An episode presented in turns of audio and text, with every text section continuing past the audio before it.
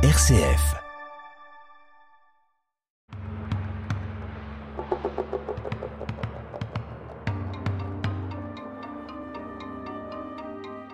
Bienvenue, chers amis, dans le buzz protestant où l'Église protestante unie d'Orléans vous invite, en cette rentrée, à une nouvelle série d'émissions bibliques. Après avoir l'année dernière exploré le thème de la nourriture et des repas dans la Bible, nous, nous, nous vous proposons cette année de parcourir le récit biblique en regardant où et comment il nous parle des animaux. Et les références sont nombreuses. De la première page de la Genèse à la dernière page de l'Apocalypse, les animaux sont présents dans le récit biblique. Et ils jouent souvent un rôle de premier plan. Pensez au poisson qui avala Jonas, à la colombe envoyée en reconnaissance depuis l'arche par Noé, et au bélier que sacrifie Abraham à la place de son fils Isaac, ou à l'ânon sur lequel Jésus s'assoit pour rentrer à Jérusalem. Aujourd'hui, avec euh, Frédéric Guibert, nous allons nous intéresser aux cailles avec lesquelles l'Éternel va nourrir son peuple dans le, le désert du Sinaï. Bonjour Frédéric. Bonjour Martine. Pouvez-vous nous rappeler, Frédéric, dans quelles circonstances apparaît cette profusion de cailles? Eh bien, nous sommes au moment où le peuple juif a quitté l'Égypte depuis un an, guidé par une nuée céleste. Il a traversé le Sinaï, puis est arrivé dans le désert de Paran, qui se situe entre le Sinaï et la terre promise. Il est toujours nourri par la manne divine qui tombe du ciel tous les matins. Le texte biblique nous dit qu'elle avait la forme d'une graine de coriandre et l'apparence du bdélium c'est-à-dire une, une, sorte de gomme ou pâte. Elle est broyée et consommée comme de la polenta par exemple ou sous forme de gâteau. Et au bout de ce temps qui se compte en années, le peuple juif en a assez de ce régime. Absolument. Imaginez-vous passer plus de deux ans en ne vous nourrissant que de barres protéinées type survie. Les Juifs en viennent même à regretter leur terre de servitude où ils avaient une nourriture bien plus variée viande, poisson, fruits et légumes. Alors est-ce que l'Éternel entend, entend leurs plaintes euh, Oui, et un certain agacement transparaît dans le texte, pour autant qu'il soit possible d'attribuer des émotions humaines à Dieu. Vous voulez de la viande, leur dit-il au verset 19 Eh bien, je vais vous en donner, jusqu'à ce qu'elle vous sorte par les narines et que vous en soyez dégoûtés. Dieu paraît touché par l'ingratitude ou les exigences des Juifs. Il les a sortis de l'esclavage, les guide vers la terre promise, les nourrit tous les jours, et cela ne va pas encore. Le pire étant qu'il regrette maintenant d'être sorti d'Égypte. Alors quelle va être la réaction de Moïse? Eh bien Moïse pense que ça ne va pas être possible. Il estime le nombre de gens à nourrir à 600 000 fantassins, auxquels se rajoutent les familles, donc à peu près au moins 2 millions de personnes. Il ne voit pas comment on va pouvoir égorger suffisamment de bœufs et de brebis, ou à défaut rassembler suffisamment de poissons pour nourrir toute cette population. Mais ce qui est impossible à envisager pour l'esprit humain ne l'est pas pour Dieu, et c'est ce qu'il dit à Moïse au verset 23. Le bras de l'Éternel serait-il trop court? Tu vas voir maintenant si ce que je t'ai dit arrivera ou non. Dieu va donc trouver une solution adaptée. Et voici donc les fameuses cailles. Et pourquoi cet oiseau? Alors les voyageurs et les auteurs anciens parlent tous de l'abondance de cailles que l'on trouve dans les déserts d'Arabie et dans les contrées qui avoisinent l'Égypte. Il s'agit d'une espèce locale de la taille d'une tourterelle. Sa chair est ferme et sèche, elle offre une nourriture agréable, d'autant plus précieuse qu'elle n'est pas rare, car cet oiseau vole en groupe et se laisse facilement attraper. En effet, les cailles volent bas, et les habitants peuvent les saisir à la main ou les tuer en frappant au hasard l'air avec leur bâton. Alors je suppose que les Juifs, lassés de la manne, vont en faire un festin de ces cailles. Absolument, et ils ont de quoi, car comme l'avait annoncé l'Éternel, il y a abondance. Alors comme nous sommes dans nombre, euh, donnons quelques chiffres. La Bible nous dit que les cailles s'abattirent dans le camp jusqu'à former une couche épaisse d'un mètre environ, mais aussi sur une distance d'environ 24 km, un jour de marche tout autour du camp. En calculant l'étendue sur laquelle les cailles s'abattent, on obtient une surface minimum d'environ 600 km. Par comparaison, la ville de Paris offre une surface de 105 km. Une fois que les cailles cessèrent de tomber, les hommes commencèrent à les ramasser et ils travaillèrent 36 heures d'affilée.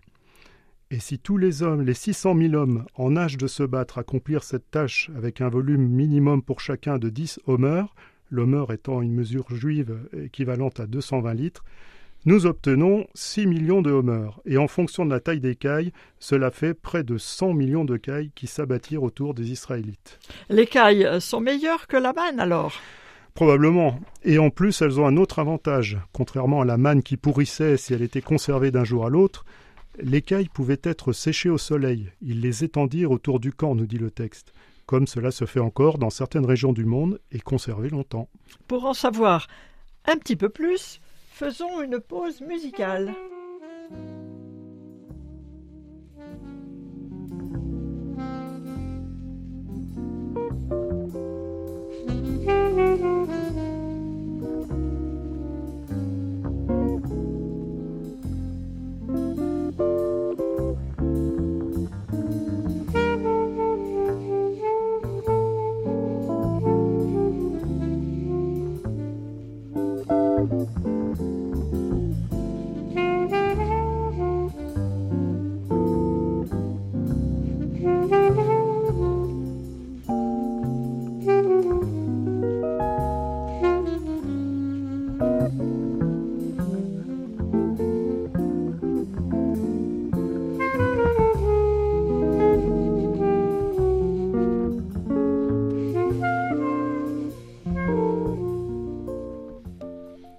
Êtes sur RCF Loiret et dans le Buzz protestant, dans notre série d'émissions sur le thème des animaux dans la Bible, nous nous intéressons avec Frédéric aux cailles que Dieu va donner à manger au peuple juif en chemin vers la terre promise.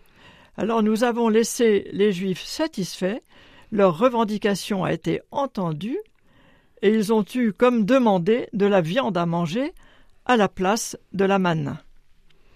Euh, oui, et ce pourrait être un épisode qui se termine bien. Pourtant, le récit va prendre une toute autre tournure. Alors, quelle tournure le récit va prendre? Eh bien, souvenez-vous qu'au début du récit, l'Éternel s'était montré agacé par les plaintes des Israélites. Et maintenant, après les avoir satisfaits, il entre dans une grande colère et frappe le peuple d'un très grand fléau. Beaucoup de Juifs meurent dans ce lieu, qui sera appelé Kibrot Ataava, ce qui signifie littéralement tombeau de la convoitise. Effectivement, c'est très paradoxal. Pourquoi les punir après les avoir exaucés? Et si c'étaient les Juifs qui s'étaient punis eux-mêmes? Les anciens prétendent que les cailles se nourrissent quelquefois d'élébores et d'autres plantes vénéneuses, ce qui peut faire de leur viande un aliment dangereux.